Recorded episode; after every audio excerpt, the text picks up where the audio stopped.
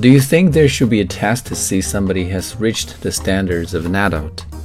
Well, I think that sounds reasonable because there are many scenarios in which we need to gauge whether somebody is mature enough. For example, if somebody wants to acquire his driver's license, we want to make sure that he drives safely and responsibly. If he doesn't obey the rules and regulations, perhaps he's going to pose a lot of threats to uh, the pedestrians as well as other rule abiding citizens and drivers. However, to conceive such a test would be castle in the air because human being is a very complicated creature. We are composed of many facets.